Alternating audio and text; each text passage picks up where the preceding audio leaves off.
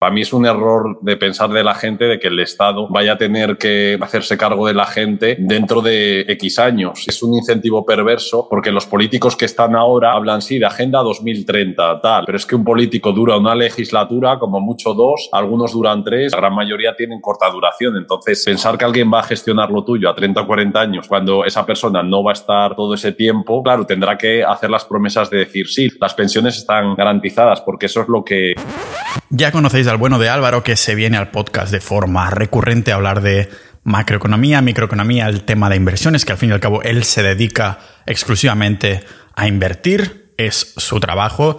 Así que qué mejor persona que alguien que mira constantemente las noticias, que está leyendo libros sobre inversión, sobre cómo funciona el sistema de forma constante y, cómo no, alguien que es miembro de Sociedad.ninja, la comunidad del podcast que hace posible estos episodios, hace posible a que puedan venir invitados como Álvaro, que como digo también es miembro y lo conocí en la primera quedada que hicimos en Barcelona de, los miembros. Somos más de 700 ninjas de la vida multipotenciales y como puedes ver, los multipotenciales también aspiramos a la polimatía, ser polímatas como Leonardo da Vinci, que es básicamente cuando ya has pasado ese umbral de 10.000 horas de aprender algo con la diferencia que te interesa más de un tema. En el caso de Álvaro, pues lógicamente son las finanzas y muchas otras cosas de las que hablamos dentro de la comunidad. Tienes episodios privados solo para miembros, que también hacemos con Álvaro de vez en cuando, entre muchos otros invitados.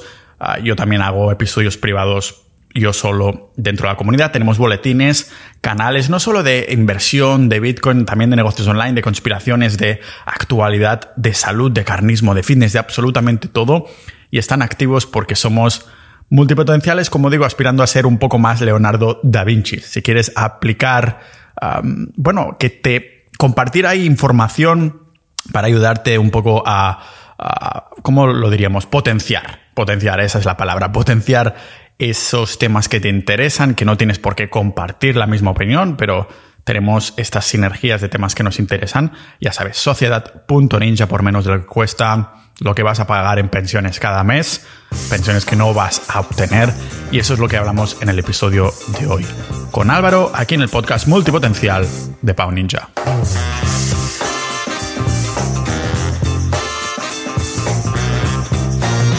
Creo que debe ser la hora que he grabado más pronto desde que tengo el podcast. Es que ya te dije, ¿no? Que dentro de aproximadamente una hora aquí en Portugal los vecinos empiezan a taladrar, bueno, literalmente y figuradamente, y empiezan ahí. Y digo, hostia. Bueno, en fin, así que no sé si te he hecho madrugar o qué. No, no, yo ya llevo despierto desde hace bastante rato, pero sí, ya sé que los portugueses son ruidosos. A todos los países mediterráneos, España, Portugal, Italia, es el ruido está... debe, debe ser la, cultura, la cultura sureña.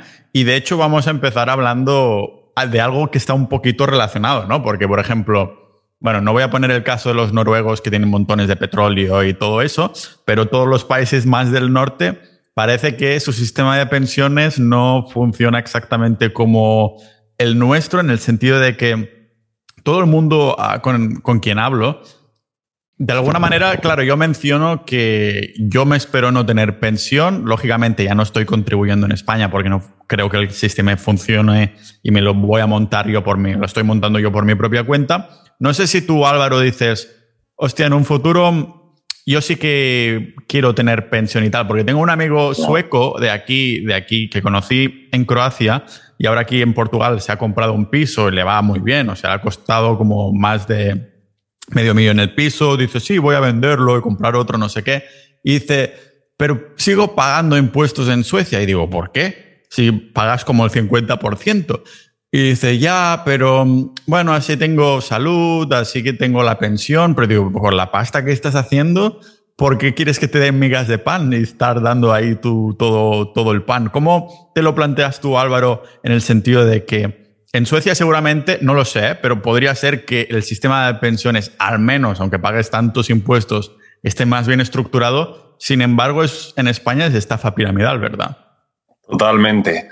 Buenos días, Pau. Has dicho que no vas a poner el ejemplo de Noruega, lo puedes poner perfectamente, porque en Noruega existe lo que existe el plan de pensiones noruego, que aunque es como un sistema que el Estado controla, la gente va contribuyendo eso va a un fondo de inversión que está cotizado en, decenas de empresas de todo el mundo y ese dinero no se puede tocar. O sea, solo pueden sacar los extras que han ganado de los beneficios, pero y es un sistema que lo tienen pensado para muy largo plazo, para generaciones futuras, y es un sistema desde que lo llevan haciendo, están acumulando dinero a, muchísimo. O sea, creo que si lo repartieran entre los 5 millones de noruegos, dicen que saldría a 200.000 euros, una cosa así por noruego. O sea, vamos, era el país que si sigue yendo bien el mercado en los próximos años, pues puede ser un país que todo el mundo tenga la libertad financiera gracias a el plan de pensiones, como quien dice.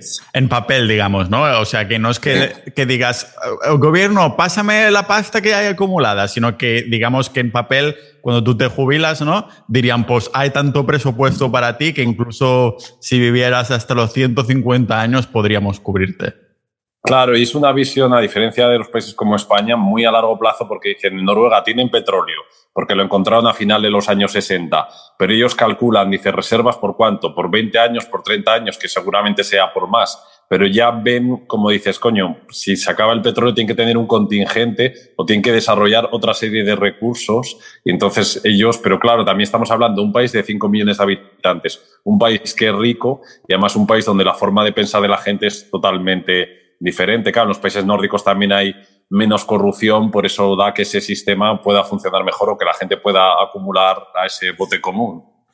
Sí, creámoslo o no, la corrupción realmente se come ah, un montón de pasta. Sobre todo, no sé qué tienen los países del sol, si se nos achicharra las neuronas o algo por el estilo, ah, pero no, no, lo sé exactamente, pero me acuerdo del caso en Dinamarca, esta política que dimitió solo porque se equivocó al comprar unas chocolates de estas Toblerone en el aeropuerto, utilizó la tarjeta, la, tarjeta del partido y dijo, pues dimito, ¿no? O sea que no se les pasa ahí ni una. Volviendo al tema de, las pensiones de, de, España, ya vemos que, bueno, lo estamos haciendo mal en general, pero por lo que entiendo, entonces, no sé si en estos países, si lo sabes, tú vas trabajando y vas acumulando mm, tu pensión a nivel individual. Es decir, ahora en España no funciona así, sino que los que están trabajando pagan las pensiones de los que están jubilados, ¿no?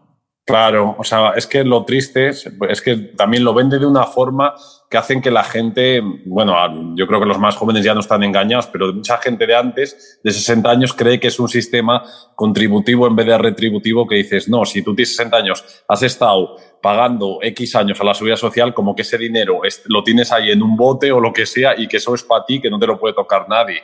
Eso, el que piense eso, pues eh, no, o sea, está claro que ese dinero ya no está ahí. O sea, sí, eso es como que tú tienes que pagar la entrada del cine al que está detrás tuyo hasta que, por así decir, no haya nadie. Pero sí, o sea, hay gente que todavía se cree que el dinero que ha pagado, que ese dinero lo tiene ahí, que se le mantiene ahí, que, pero vamos.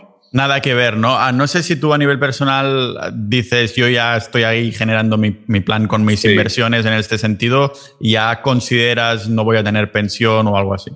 Sí, yo desde hace muchísimos, aparte, a ver, yo soy de las liberales desde hace muchísimo tiempo, sé que no voy a tener pensión pública, es que tampoco la quiero realmente, ¿sabes? O sea, para mí es un error de pensar de la gente de que el Estado vaya a tener que hacerse cargo de la gente dentro de X años. Y aparte que es un incentivo perverso, porque los políticos que están ahora hablan, sí, de Agenda 2030, tal, pero es que un político dura una legislatura, como mucho dos, algunos duran tres, bueno, luego hay algunos que sí, que viven, consiguen más o menos ahí rapiñando, viviendo toda la vida de política, pero que la gran mayoría tienen corta duración. Entonces, pensar que alguien va a gestionar lo tuyo a 30 o 40 años, cuando esa persona no va a estar todo ese tiempo, claro, tendrá que hacer las promesas de decir, sí, las promesas están garantizadas, las pensiones están garantizadas, porque eso es lo que, por así decir, vende y porque el seguir en el cargo depende de eso. O sea, los jubilados también votan. Si ahora mismo hay como 9 millones de jubilados en pocos años puede haber 15 millones, porque es que el problema que los baby boom, hay mucha gente de 50 y pico años que está cotizando ahora mismo y que dentro de 10 años ya no estará tampoco, a no ser que sigan alargando la edad de jubilación. Sí. O sea, Álvaro, ¿me estás diciendo que las pensiones no están garantizadas? A, ver, yo lo que pienso en ese sentido sí que puedo ser optimista de que dicen, no, el Estado no puede quebrar. Por ejemplo, me decía una persona que está estudiando Derecho que en la asignatura de Seguridad Social le dice la profesora que es totalmente imposible que las pensiones quiebren, ¿sabes? A ver, eso es una falacia, pero también para que quiebren tiene que quebrar primero el Estado. Mientras siga existiendo el Estado, pues yo creo que habrá pensiones porque quitarán de otras cosas, pues igual harán menos rotondas o menos farolas y, destinarán más dinero a las pensiones, pero lo que será la pensión de la gente será una cosa que dé casi para comer o menos y que tengan que trabajar prácticamente hasta que no puedan casi nada valerse por sí mismos, una cosa así. Sí, yo cuando estuve viviendo en Ucrania hace un par de años, me acuerdo, bueno, hablando ahí con los locales y todos, un poco también me gusta mucho saber el tema de los números, ¿no? Que se cobra mínimo de pensión, que se cobra de no sé cuántos. Dice, no, aquí pues ah, te pueden dar 20, 50 euros al mes o algo así, ¿no? Y pensándolo a largo plazo, digo, hostia, mm, claro, en España no es que vaya a ir ni mucho menos para arriba, lo más probable es que si quiebra el Estado, como tú dices, pues o no haya pensión o haya tan poquito que realmente digas, he estado dando todo esto de impuestos para que después me den migajas de pan. Estado, yo he sido aquí el, pastelero o el que hace el pan, se lo he dado al Estado y me ha dado unas cuantas migajas de toma, gracias, ¿no? Algo... en, términos económicos o de inversión, es la peor inversión que puede hacer una persona en su vida, o sea, eso está clarísimo. Pero es obligada, ¿no? Es obligada en el sentido que si tú estás trabajando, estás contribuyendo, ¿verdad? Sí, sí, pero el problema que luego tampoco las alternativas no es que sean muy viables, porque luego dicen planes de pensiones privados, pero es que de los se hizo un estudio de cientos de planes de pensiones que había con una viabilidad de a largo plazo, creo que había solo como tres o cuatro que habían conseguido superar en rentabilidad al índice. Entonces, como el 1%, que ahora no sé si será menos. Ahora parece que sí que están saliendo algunos productos un poco más decentes. Y luego el problema de los planes de pensiones es que cuando los rescatas, pasa a, pagar impuestos como si fueran rentas del trabajo, no rentas del ahorro. Entonces, el golpe que te pueden dar también en eso hacen que yo no recomendaría a nadie un plan de pensiones. Sí, el, plan de pensiones es eso que tú contratas de forma individual, que dices, uy, no solo quiero la pensión del Estado, sino que si invierto en esto, ¿no? Aquí, no sé si vas, vas al banco y te dicen, aquí tienes un plan de pensiones, que contrato esto y esto me garantiza que aparte de mi jubilación tenga todos estos extras. Pero realmente yo sí que había visto algunos gráficos y digo, madre de Dios, para poner dinero aquí. Sí, son bastante malos y además el problema es que casi todo está ocupado por los bancos. Ahora sí que hay gestoras independientes que tienen unos planes de pensiones un poco más decentes o alguna fintech pero hasta ahora. Y luego, claro, otro problema que por eso de decir, de controlar el riesgo, supuestamente, muchos planes de pensiones meten mucho en renta fija o en bonos o en cosas que no dan apenas rentabilidad, por eso de decir, de controlar la volatilidad del riesgo, pero claro, para mí personalmente las acciones o la renta variable no es arriesgada y si vas precisamente a muy largo plazo, es menos arriesgado todavía. Así que yo personalmente no estaría interesado en ese tipo de productos o en meter renta fija. Ah, para las personas como tú o como yo que decimos un poco opt out y decir, no, no, nos lo vamos a hacer nosotros, quizás no aplica, pero para el ciudadano medio ah, que simplemente no puede hacer más que acatar a estas contribuciones a las pensiones de las personas que están jubiladas en ese momento, pero ¿qué les dirías? Ah, o sea, ¿qué tipo de plan pueden hacer si, tiene, si son asalariados? Claro, es difícil dar un consejo porque yo para mí lo tengo claro, que yo la renta variable, las acciones o, todo el tema de inversiones es lo que mejor, como para mí la mejor pensión, pero yo entiendo que no es un consejo para todo el mundo porque no todo el mundo tiene ese conocimiento, tiene o, puede correr esos riesgos o puede soportar la volatilidad cuando viene un mercado bajista. Pero bueno, una cosa también positiva que tiene España, que en España hay un porcentaje muy alto de jubilados y de personas que son propietarios de vivienda por el hecho a lo mejor eso que viene heredado de padres o abuelos, de la gente del campo, de tener una casa y a ver si yo soy crítico en el día ahora mismo con la inversión en vivienda, que hace muchos años no lo era por el tema de que apenas da rentabilidad, pues para una persona que a lo mejor no va a invertir en un plan de pensiones o no va a invertir en renta variable, pues por lo menos el tener una casa propia sí que no sería una mala idea. Luego el tener un colchón financiero de unos ahorros o el buscarse, pues a lo mejor un fondo de inversión mixto que, que igual no tenga tanta volatilidad si no puede tolerar bien la volatilidad, pero vamos, es complicado. Había un autor, premio Nobel, Richard Thaler, que escribió un libro en español que se llama como Un pequeño empujón o algo así. Yo ese libro no me lo he leído, me he leído otro de él, de psicología económica, que bueno, viene, en lo que me han contado es que viene a repetir básicamente las mismas ideas y que viene a decir como que el Estado obligue a la gente, entre comillas, a pues, ahorrar o a meter en un plan de pensiones, pero claro, es que todo lo que ya parta del Estado para mí ya es negativo. Sí, es como el control este, ¿no? Es que cada vez hay más control, más dependencia del Estado de una forma obligada, porque así entiendo yo mi hipótesis que pueden ir metiendo a los amigos a dedo ahí a política, a cobrar más de muchísimos sitios distintos. Después, cuando dejas la política, tienes ya cargos asegurados en grandes multinacionales como es gas, electricidad o algo por el estilo. pero no sé si hay una opción. Eh, lo que siempre estoy diciendo en el podcast, Álvaro, es que no hay sentido de la revolución. Nos han estado castrando mentalmente y biológicamente ah, de muchas maneras distintas y no se sale a, la calle, ¿no? En este, en este, bueno, en este país, lo digo desde Portugal, pero ya nos entendemos, ¿no? En España. Hay otros que sí que hacen como, no estoy hablando de violencia ni nada por el estilo, ¿no? Pero como que nos quejamos en el bar y después nos olvidamos completamente Ah, y, hay otras formas de em, pues, opt-out, de salir de ahí en este sentido de una forma un poquito más pasiva, ya sea, yo qué sé, Bitcoin, ya sea pues de me voy de aquí, me voy donde las cosas funcionen mejor, ¿no? Lo que se llama votar con los pies o la teoría de las banderas. Pero para el español media, medio entiendo que es jodido porque no, ¿qué vas a hacer? O sea, si estás trabajando por cuenta ajena en España, hay pueden hacer, mira, yo voy a invertir y tal, pero no sé si hay más maneras o dices, pues bueno, tocará acatar lo que nos digan. Es que el problema de la gente en general, y yo creo la mentalidad también española, es quejarse, porque como quejarse es fácil y, realmente no cuesta trabajo, pues es como el deporte nacional quejarse, pero luego realmente hacer algo que suponga un esfuerzo, lo que dices tú, teoría de las banderas, o buscar otras alternativas, al final la gente las busca, pero luego no las, no las, lleva a cabo, claro. Tiene sentido. Sí, el deporte nacional, fútbol y quejarse. Ah, no sé si. A mi hermano y todas esas cosas.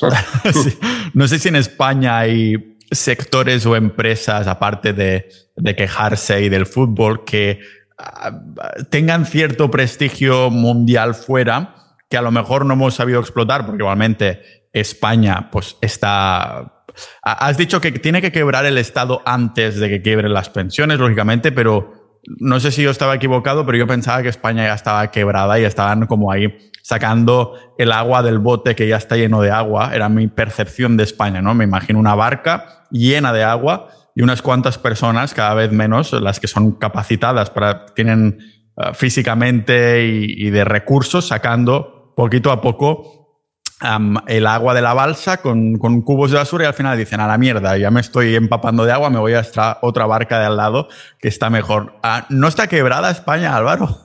Claro, es que mientras esté la Unión Europea también es un apoyo que tenemos ahí de fondos para no sé qué, para tal. Entonces, pero sí, si tenemos en cuenta la deuda que tiene España, igual que otros países mediterráneos, pues sí que, o sea, no es, de hecho, en los presupuestos generales, gran parte del dinero va a pagar las pensiones y la deuda. Sí, tiene sentido. Entonces, no sé si a, estos sectores o, empresas para intentar iluminar con un poquito de positividad a lo bueno que puede tener España, y iluminar no me refiero solo al sol, la playa y estas cosas, sino a, entornos como o de emprendimiento, o de industrias que, que destaque España. Sí, España también destaca en determinadas industrias, aunque es verdad que el Estado, la mentalidad de la gente no lo pone muy fácil para emprender, España sí que destaca en unos sectores concretos o en sectores de nicho. Por ejemplo, como has dicho, sol y playa, a nivel de turismo, pues España es una potencia, tiene grandes cadenas hoteleras. De hecho, tú vas a un hotel de España de cuatro estrellas y suele estar bien en todo confort y a lo mejor un hotel de esa categoría en otro país parece que estás como en una pensión de mala muerte en España. Y luego el tema, sí, de tratar a la gente, el tema gastronómico también ahora mismo es una potencia que mucha gente viene a hacer turismo gastronómico. En tema de infraestructuras y obras públicas, hay muchas empresas españolas que están haciendo obras o proyectos en otros países, aunque eso también es un poco, entre comillas, mamoneo de conoces a tal presidente o a tal cargo, a tal. Y entonces así dan contratos un poco, pero desde luego tienen ingenieros o personas. Y luego también tema de sectores bastante de nicho que España sí que destaca. ¿sabes? Por ejemplo, en España existe en el sector de la moda empresas como Inditex que está en todo el mundo, como Mango. Luego temas, sectores que nadie conoce, el tema de las piscinas, Fluidra, pues una empresa que está en un montón de países. Vidrala de vidrio, o sea, Viscofan, son empresas que pertenecen a sectores o a nichos tan pequeños que nadie a lo mejor tiene en cuenta, pero que fuera de España o en esos sectores concretos son bastante conocidas e importantes. Entiendo que estas empresas están igualmente, o sea, pueden tener igualmente, porque hemos comentado a ah, esto del turismo, estas empresas que estás diciendo, Ah, pero claro, si tenemos la sensación que tanto autónomos como empresas cada vez lo tienen peor en el sentido de que van más con el agua al cuello por lo que hemos comentado antes, ¿no? Al principio decías, mira, es que las pensiones antes de quebrar pues van a sacarlo de las rotondas, van a sacarlo de impuestos, van a sacarlo de todos los sitios y esto es un poco lo que estamos viendo en el sentido de que todas estas empresas y estas cosas que España es conocida alrededor del mundo, claro, sí, hay mucho turismo, Turismo significa utilizar ciertos servicios y productos, pero esto significa que estas personas son empresarias. entonces, se ven con el agua en el cuello y entiendo que no sé, o sea, la dirección que va a tomar esto, porque si somos potencia mundial en algo, pero aún así los gobiernos, tanto de derechas como izquierdas, van estrujando las personas que están generando beneficios, que entiendo que en el turismo pues va bien por esto que comentábamos, Ah, no sé cuál va a ser la tendencia, si decir, hostia, cada vez hay menos empresarios de turismo porque aunque hay oportunidad, te tanto el gobierno que la gente dice, pues no, yo tengo que cerrar mi chiringuito, literal y figuradamente. Claro, no hace que no haya incentivos para emprender o la gente que son de pequeños empresarios tenga muy difícil progresar para hacer más grande la empresa. Pero lo bueno que tienen, la ventaja de las empresas grandes, que ya tienen unas estructuras fiscales montadas para no tener que pagar tantos impuestos aquí. ¿Influye que haya un gobierno, ya sea de izquierdas o de derechas? Porque para mí esto de la política en España es como un partido de, ping-pong, ¿no? Está la bola aquí o está la bola ahí. No hay casos intermedios que, que se tomen en serio. No sé si eh, es simplemente, para mí es un shit show, como llaman, es una telenovela de la vida para que tú puedas seguirlo, comentario, comentarios que puedas hacer en el bar, el drama, el quejarse, constantemente no hacer nada en absoluto, pero derecha e izquierda terminarán siendo lo mismo en España. ¿Influye el, el gobierno, ya no solo de izquierda y derecha en España específicamente, también en otros países, un poco a, a la tendencia de las personas que queramos invertir para salirnos de ahí, si influye en el mercado y todo eso. Claro, no influye tanto como la gente piensa. Por ejemplo, en Estados Unidos, o sea, supuestamente siempre se ha dicho y se dice pues que con un gobierno de derechas va mejor la economía, que hay menos fiscalidad, menos impuestos y con un gobierno de izquierdas es lo contrario. Pero en la bolsa no va al mismo ritmo porque es como decía André Costolani, que, que, la bolsa y la economía era como un perro y su amo, que a veces se adelantaba el perro, a veces se atrasaba, pero juntos llegaban al mismo sitio. En Estados Unidos, por ejemplo, históricamente la bolsa, precisamente con los demócratas, ha funcionado mejor que con los republicanos. Y luego en España va por tramos, porque claro, es que depende también del ciclo económico. Por ejemplo, en el año 2005, 2006, 2007, como España venía de una burbuja, esos años España crecía bastante y la bolsa crecía bastante. Y salía un presidente de gobierno de izquierdas diciendo que estábamos en la Champions League de la economía, que los datos eran más optimistas que él, que el tal, pero claro, porque veníamos de un, no por medidas que tomara él, sino porque veníamos de una inercia en una burbuja. Y luego cuando entra un gobierno de derechas, pero se está destruyendo empleo, tampoco lo va a cambiar alguien por, muy, por políticas muy liberales que implante. Es difícil cambiar determinadas situaciones a muy corto plazo. Igualmente, claro, los dices, me lo voy a montar por mí mismo porque no creo en el Estado, somos liberales, lo que sea, pero mm, una persona que se lo está planteando, busca esa información, al principio decías, mira, Pau, pues eh, en España se busca esta información, pero después no se termina haciendo nada, a lo mejor si tienes este cierto tipo de interés. Entonces, ah, ¿cuál es la importancia? ¿no? ¿Cómo filtras la, la, información, la información para decir, voy a aprender a invertir, para hacer este opt-out, para salir de ahí, para salirme del Estado y montármelo por mí mismo? Porque entiendo que después de ser bombardeados con tanta información, debe haber cierto sesgo de lo que vas a invertir a lo que no, ¿no? En el sentido de que todo el mundo en España, por ejemplo, piensa invertir en inmuebles precisamente porque es lo que ve alrededor de todo el mundo que está haciendo exactamente lo mismo. Entonces, ¿cómo filtras esta información para encontrar en, en qué invertir y en qué no? Claro, o sea, hoy día por Internet, Internet tiene una ventaja que es que da acceso a muchísima información. Pero el problema de que esa información, pues que la mayor parte, en todos los ámbitos, no solo en el financiero, en el de la salud, en tecnología, cualquier cosa es ruido o no. Entonces hay que saber bien seleccionar lo que tenga sentido o lo que tenga coherencia o no tratar a veces de.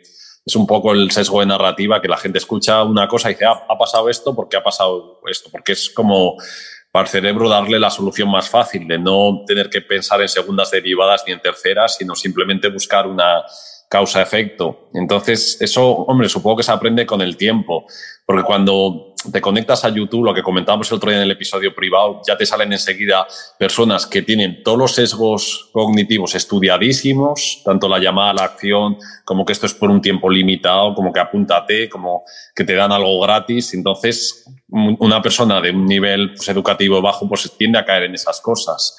Pero vamos, o sea, eso con el tiempo se tiene que ir aprendiendo a seleccionar o un poco prueba y error, o sea, probar las cosas que le funcionan a uno y las que no le ha funcionado, seguir intentándolo.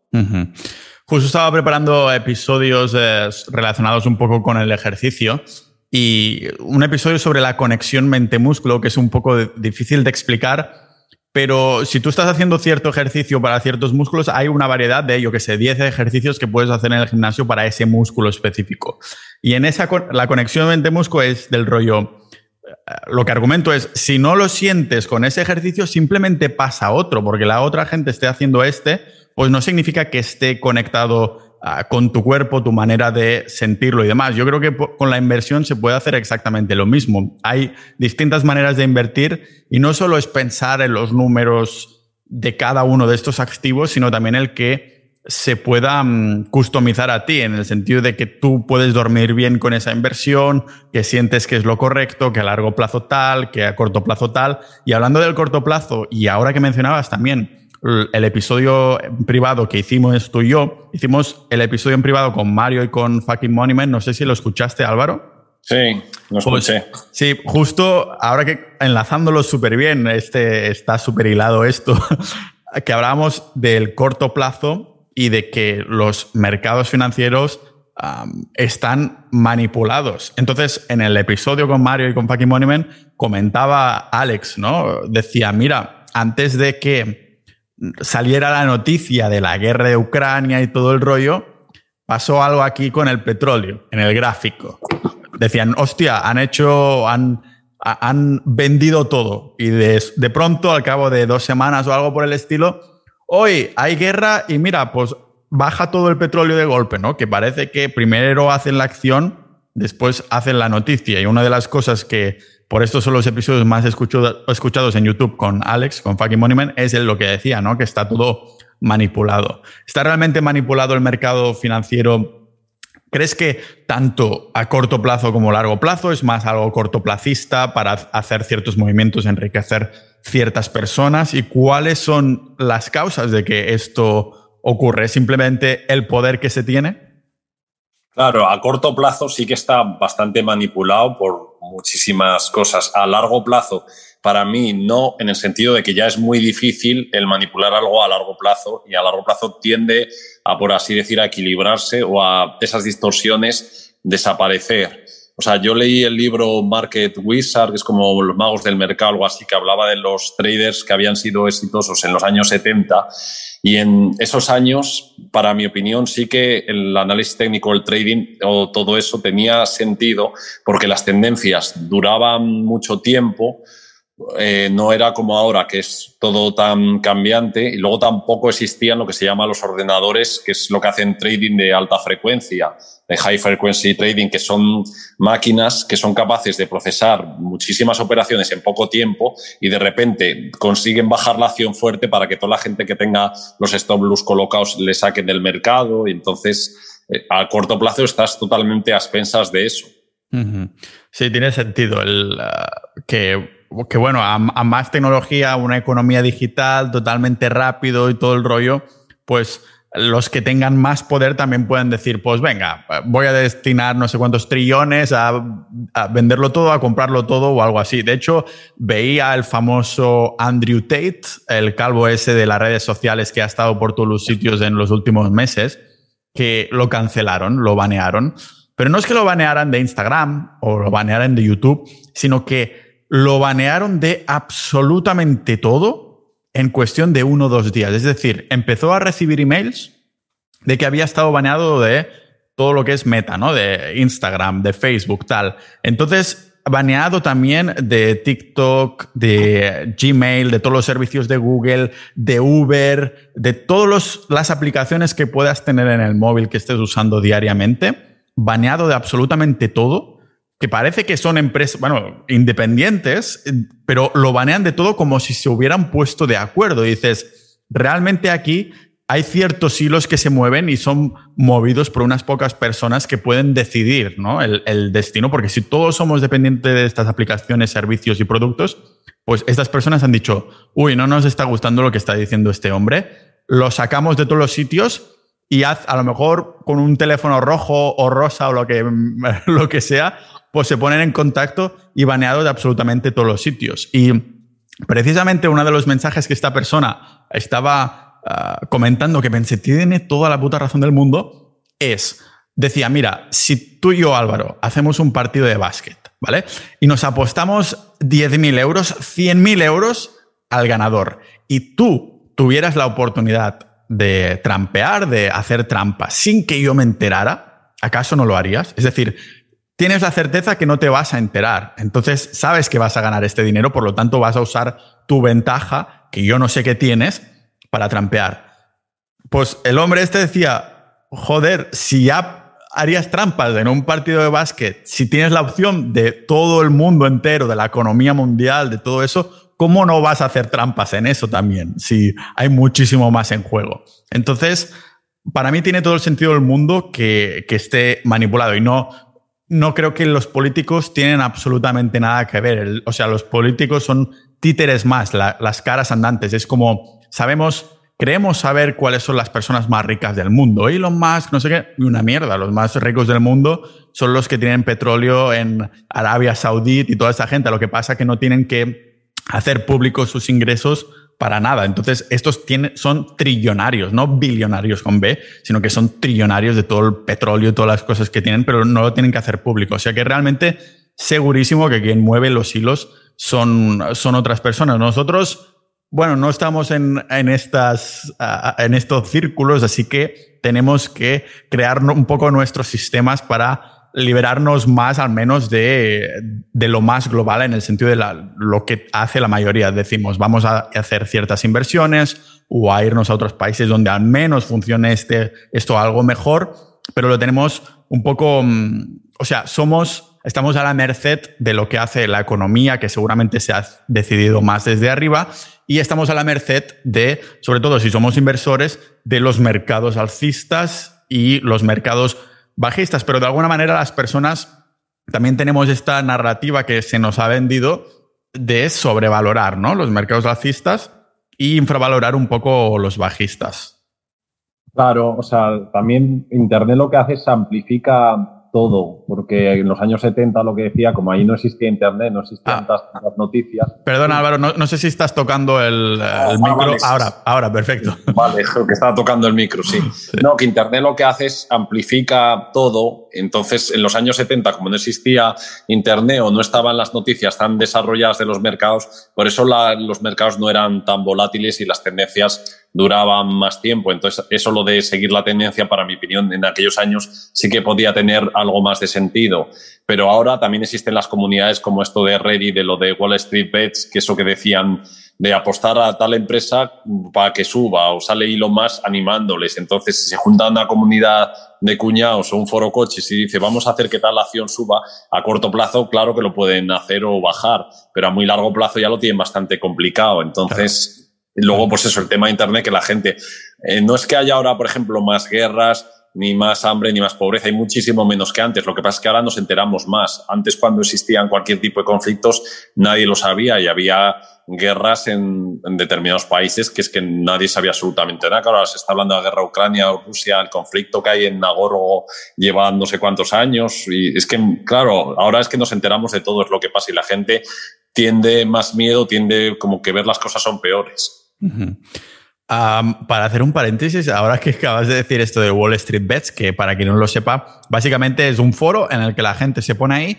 y dicen, vamos a comprar esta acción de golpe, vamos a vender esta acción de golpe. Claro, hay cientos y miles de personas que hacen esto. ¿Cuántas personas se necesitarían para hacer un, dump de una acción o algo por el estilo? Ya, ya sabes por dónde voy, ¿no? Porque digo, hostia, ¿cuántas personas necesitaríamos en Sociedad Ninja para manipular una acción? Hombre, pues lo podríamos intentar con alguna nanocab o microcab de menos de 10 millones de euros y lo podríamos, con una acción pequeña, incluso yo, mira, te cuento una anécdota. Venga. Un, un, amigo que estudió conmigo que vive en Canadá, que compró una acción y me la recomendó que capitalizaba como 8 millones de dólares canadienses o algo así. Y yo estaba comprando también y me dijo una tarde, coño, has puesto tú una orden, porque eh, tenía tan poca liquidez esa acción que en cuanto alguien ponía una orden de algo de dinero, ya como que se. Y me lo preguntó a mí por WhatsApp, que se, y era verdad que yo había puesto una orden en esa, pero porque era una empresa que capitalizaba muy poco y hasta un inversor particular la puede, que hay días que casi no tiene apenas ni órdenes en el mercado. Pero claro, entonces sucede una cosa, ¿no? Que si una de estas empresas de menos de 10 millones, si ponemos todo órdenes y compramos, sube un montón, pero entiendo que los últimos en vender son los que se van a comer los mocos, ¿no? Entonces, claro, o sea, tendría que subir lo suficiente como para que gente fuera de sociedad ninja y capitalistas dijera, hostia, ha subido esto, vamos a meternos. Y en verdad, entonces nosotros saliéramos y fueran estos extraños que, lo que los que perdieran. Entonces, es un poco lo que, lo que hacen en Wall Street Bets también, ¿no? Intentan eso. Bueno, ahí habrá de todo. Hay algunos que sí que son gente que a lo mejor tiene tanto dinero que se la suda y que meten ahí dinero y en plan que les da igual que suba o que baje, simplemente que es como una diversión de ricos. Y luego otros que sí, que lo meten al principio. Lo, que hacen muchos también, a veces muchas acciones, es pampear la acción a través de redes sociales, internet, para que la acción suba todo lo que tenga que subir, incluso más, y ya intentan vender antes. Lo que pasa es que, claro, que eso es un juego peligroso porque como puede vender la gente antes de que tú te des cuenta.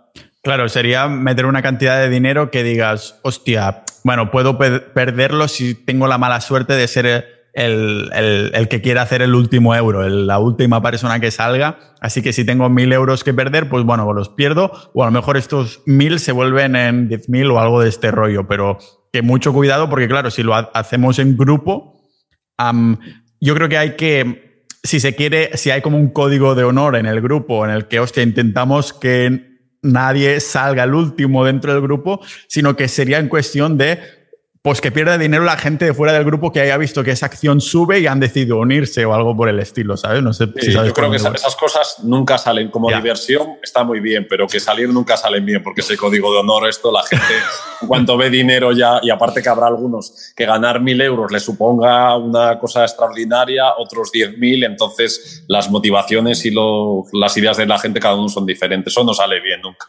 En los grupos estos de Wall Street Bets o un foro coches o algo por el estilo, se ha visto incluso personas que para hacer algo así se apalancan, es decir, que, mm, que, piden dinero y después, claro, puedes ganar mucho dinero, pero también puedes perder un montón. ¿Cuál es tu filosofía en este sentido, en el hecho de apalancarse, de utilizar dinero de los otros o de otro dinero que no es tuyo para invertir en algo que crees que casi seguro que va a subir, así que me arriesgo ahí?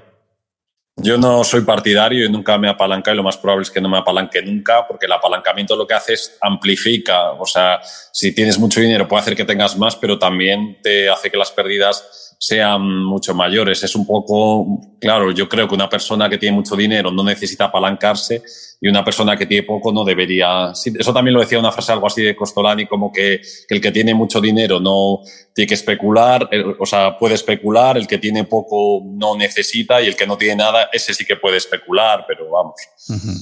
Yo no soy partidario.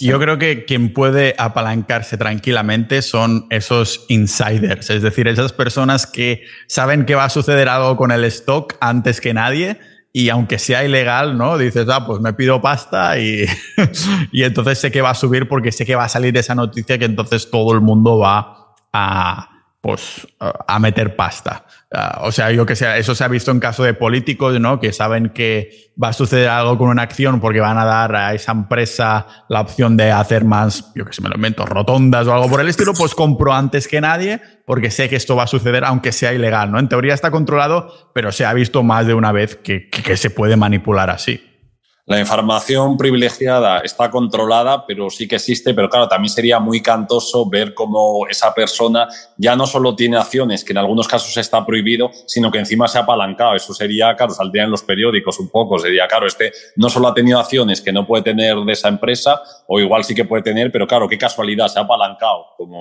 que sería muy cantoso.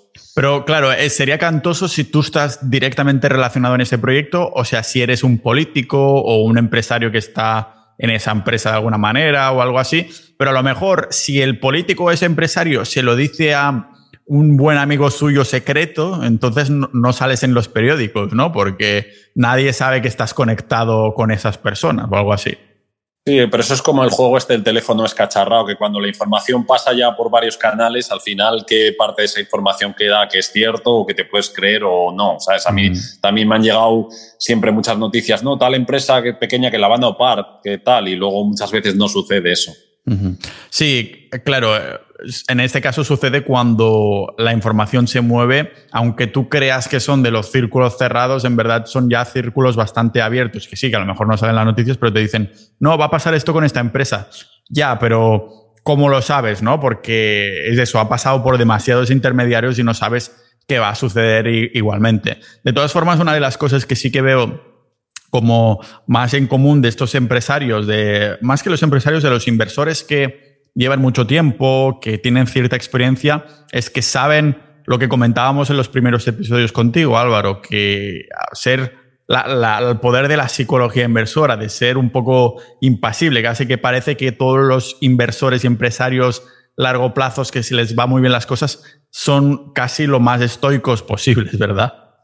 Claro, ahora ha calado mucho la filosofía estoica entre empresarios e inversores. También lo que pasa es que cuando algo se pone de moda, ya es como que se abusa del término, porque mucha gente que en las redes sociales pone que es estoico, cuando realmente una persona estoica no dice que es estoica, lo lleva por dentro, por así decirlo. Hombre, se relaciona bastante primero porque los estoicos, a diferencia de otras filosofías orientales, eran personas de acción. Entonces, es como que la gente que invierte o los empresarios no se quedan en lo teórico, sino que les gusta pasar a la acción o tomar partido de sus decisiones. Y luego también un poco la, frase esa de, que lo que está dentro de uno que depende de uno, pues es lo que hace y lo que no depende de uno no puede. O sea, tiene que ver bastante con la filosofía empresarial o de inversión en, a la hora de tomar decisiones, de ser responsable de sus actos y todo eso.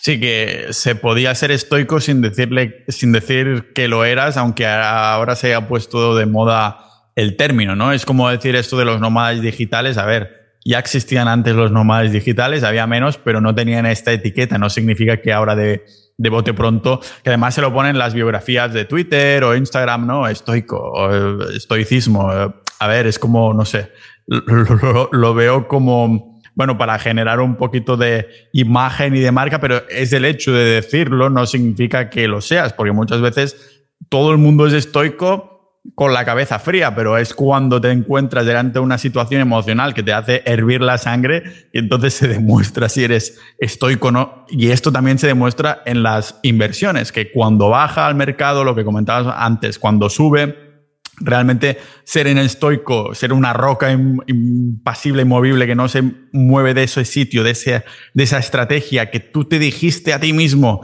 que cuando estuviera al alza, cuando estaba en el mercado al alza te dijiste que seguirías esta estrategia incluso cuando baja, pero después cuando baja te encuentras en una situación de emociones que no son exactamente las mismas que cuando estabas con la cabeza fiada en el mercado al alza. Entonces, yo creo que la mayoría de personas que dicen ser estoicas quizás no lo son tantos, pero a lo mejor se intentan reafirmarlo diciendo que sí lo son, ¿no? Es como afirmaciones que para mí, por cierto, no sirven para nada, porque para mí son, es el subconsciente, eh, que, que, solo puedes enseñar al subconsciente con acciones. No puedes decirte delante del espejo, soy estoico, soy estoico, soy estoico, soy confiado, soy confiado, soy confiado, porque no le estás enseñando al subconsciente, eh, te lo estás diciendo al consciente. Y este no es el que pilota el, bueno, el coche al fin y al cabo. Entonces, ¿tú Álvaro te consideras estoico en las inversiones o cómo etiquetas tu perfil de inversor? Sí, yo sí que considero que tiene bastante sentido la filosofía estoica y trato de aplicarla, pero yo entiendo lo que dices de mucha gente por un tema de estatus pone que es estoico en Twitter o que es inversor a largo plazo, pero claro, a lo mejor esa persona lo podría poner después de dos mercados bajistas o tres mercados bajistas o ser estoico en una situación que realmente haya tenido que hacer uso de ese estoicismo, porque si no, realmente es sencillo o gente que lo pone simplemente porque lo ha escuchado como una moda, pero no ha leído ningún libro ni nada relacionado con el estoicismo y tiene simplemente los cuatro conceptos que ha escuchado a otros en las redes sociales. Sí, totalmente. Vamos a tener que ser estoicos con las pensiones porque, claro, el estoicismo se relaciona a la no acción, sin embargo, no puedes no hacer nada cuando te dicen que estás contribuyendo a unas pensiones y después te va a tocar cero, cero pensión. Sí, sí. Claro, eso lo que viene a ser con el estoicismo, que lo que dependa de uno lo que has dicho tú, si una persona puede optar por teoría de las banderas o por otras alternativas y lo quiere hacer, pues eso depende de uno mismo. Lo que no puede hacer o lo que le obliguen a hacer, eso no lo puede cambiar. Teoría de las banderas es votar con los pies, es decidir que, o sea, interpretar un poco el Estado como si fuera una empresa y tú eres el cliente. Es decir, el Estado como empresa te está ofreciendo estas pensiones, esta jubilación, estos servicios de infraestructura, esta educación para tus hijos y tú decides, ¿me gusta esto, ah, estos servicios o me voy a otra empresa, es decir, a otro estado que funcione, que funcione mejor? La gente siempre pone muchísimo peso a la familia y los amigos y tiene que tener ese peso y tal. Y no todo el mundo está en la misma situación. Si la familia y los amigos tiene tanto peso, pero no es distinto una persona que ambas personas, ¿vale? Se están considerando irse a otro estado. Una persona que tiene familias y, amigos ahí y tiene hijos y tal, dices, pues no me voy a ir de España porque es un dolor de cabeza, aunque dentro de Sociedad Ninja tenemos personas como, por ejemplo, Kiko, que se ha ido a Chipre con los hijos, ¿no? Claro que son hijos un poquito ya mayores, pero eh, entonces dices, ah, no, yo soy estoico, no depende de mí a lo que está haciendo el Estado, las pensiones y yo vivo en España. Sin embargo, si haces si eres estoico, pero eres, un pájaro estoico que tira más arriba con la lupa y dices, hostia, a lo mejor no depende de mí de España, pero sí depende de mí que no tenga yo que estar mm, en España. Creo que lo hemos hablado en algún momento tú y yo, Álvaro, que tú considerabas, ¿no? Ahora mismo estás hablándonos desde, desde España o estás en Italia como la última vez. Ahora mismo estoy en Burgos, en casa de mis padres, pero bueno, solo mañana me voy de aquí a Madrid. Sí. Ah, vale. No, Ah, no sé si has considerado esto, ¿no? De sí, sí, he considerado esto. Lo que pasa, yo me acuerdo también una vez te hice una pregunta en esto de preguntas para el podcast que venía a ser un poco de, claro, vivir en un país, o sea, es triste pagar una fiscalía alta, pero vivir en un país que no, tú no hubieras elegido si no fuera por la fiscalía, pues, que fuera la fiscalía parecida, también es triste en sentido que tengas que cambiar tu vida. Yo qué sé, yo hay países, los países árabes o Georgia, que es que yo ahí no me llama la atención, pero es que ni de turista, la verdad. Totalmente. Por esto siempre estoy alegando a una de las cosas que hice yo consideré la residencia fiscal a Chipre, me fui ahí dos meses y dije, pero fui dos meses como para emular que me había mudado ahí por la residencia fiscal, pero no hice ningún trámite burocrático. Simplemente fui de turista dos meses y dije, yo aquí no me veo ni, ni por tema de cultura, ni por todo lo que estoy viendo aquí, ni por tema de tal, que sí que hay gente españoles ahí muy interesantes que han hecho dinero y por eso se han mudado ahí, pero claro, es lo, exactamente pensando igual a lo que has dicho tú. Por esto estoy yo creo que en una fase de exploración, ¿no? De encontrar mi, mi, balance, aunque sé que en este podcast algunas ideas parecen extremistas, pero son extremistas después de haber considerado el balance. De, fase de exploración, de me voy a estos sitios cierto tiempo, que no sean unas vacaciones de cinco días, sino de cómo me sentiría aquí, cómo de difícil es conocer gente o traer gente, o mm, ser social o no ser social, o trabajar, o yo qué sé, ciertos horarios o hábitos que tú puedas tener, cómo se amoldan a este nuevo entorno. Entonces, claro, en el caso de Chipre o de Georgia, fueron dos casos muy claros para mí que fui ahí a vivir un tiempo y decir, no, esto no, no es para mí. Esto no significa que yo siempre esté buscando ¿no? ese 0%. Perfectamente un 10, un 20% me parecería justo pagarlo si el Estado funciona. Un caso clarísimo que me encanta es Estonia. Lástima de los meses de, de invierno, pero nunca se descarta, por mi caso, estar ahí seis meses de abril a septiembre, que es lo que me encanta hacer. Además, hay como apartamentos que no, no son necesarios Airbnb, sino que son apartamentos que haces el booking online con mucho tiempo, eso sí, porque están muy demandados, y tienes al alojamiento por 500, 600 euros al mes, y dices, hostias, tienes que ver qué se amolda a ti, porque sí, pagar menos y tal está muy bien, pero y, salirte de un estado que crees que está siendo cada vez más totalitario, pues está muy bien, pero considerar todos estos, estos factores. Aún así, me jode muchísimo, por eso estoy muy contento de haberme ido de España como tal, de ser residente de Estonia, después turista perpetuo y todo el rollo, el hecho de ver que cada vez veo todas esas noticias que ya no me encienden tanto la sangre porque las estoy viendo y digo, ah, pero es que ya no vivo ahí, de España, ¿no? De que han hecho esto, de que sí, las pensiones eh, cada vez peor, de que mm, la política cada vez peor, de que los ingresos, los impuestos cada vez peor y digo, hostia, qué rabia da, me sabe muy mal para todos los miembros de Sociedad Ninja, todas las personas que escuchan este podcast, que están por ahí, que... Eh, quejándose, ¿no? Pero dices, es que ¿qué vas a hacer si es un tema cultural? Yo no creo que esto se pueda arreglar realmente. ¿Tú ves que esto tiene solución? A corto plazo es muy difícil que se arregle por lo que dices tú, que es un tema cultural. Luego también pasa que cada vez hay más jubilados que votan, entonces los políticos, sean de una ideología u otra, tienen los incentivos perversos para seguir manteniendo unas pensiones altas. Pero luego, bueno, siempre existen soluciones, lo que dices tú, a lo mejor no del 0%, en el sentido que por comunidades autónomas, pues Madrid, por ejemplo, no se pagan determinados impuestos como patrimonio, como sucesiones, luego también el crear una sociedad el hecho de también de que, por ejemplo, las inversiones, lo que se puede hacer acciones, mientras no vendes, no pagas, pues intentar mantener el mayor largo plazo posible. O en los fondos de inversión lo que existe es que si una persona pasa de un fondo de inversión a otro, o se puede ser traspasable a hijos, no se paga plusvalía, lo que se llama la plusvalía del muerto, que son, que esa, hay una, esa ventaja la tiene España y otros países no la tienen. Entonces siempre algo se puede sacar.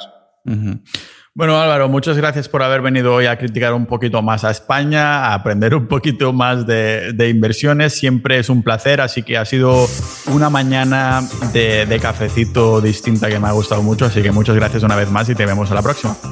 Gracias a ti, Pau.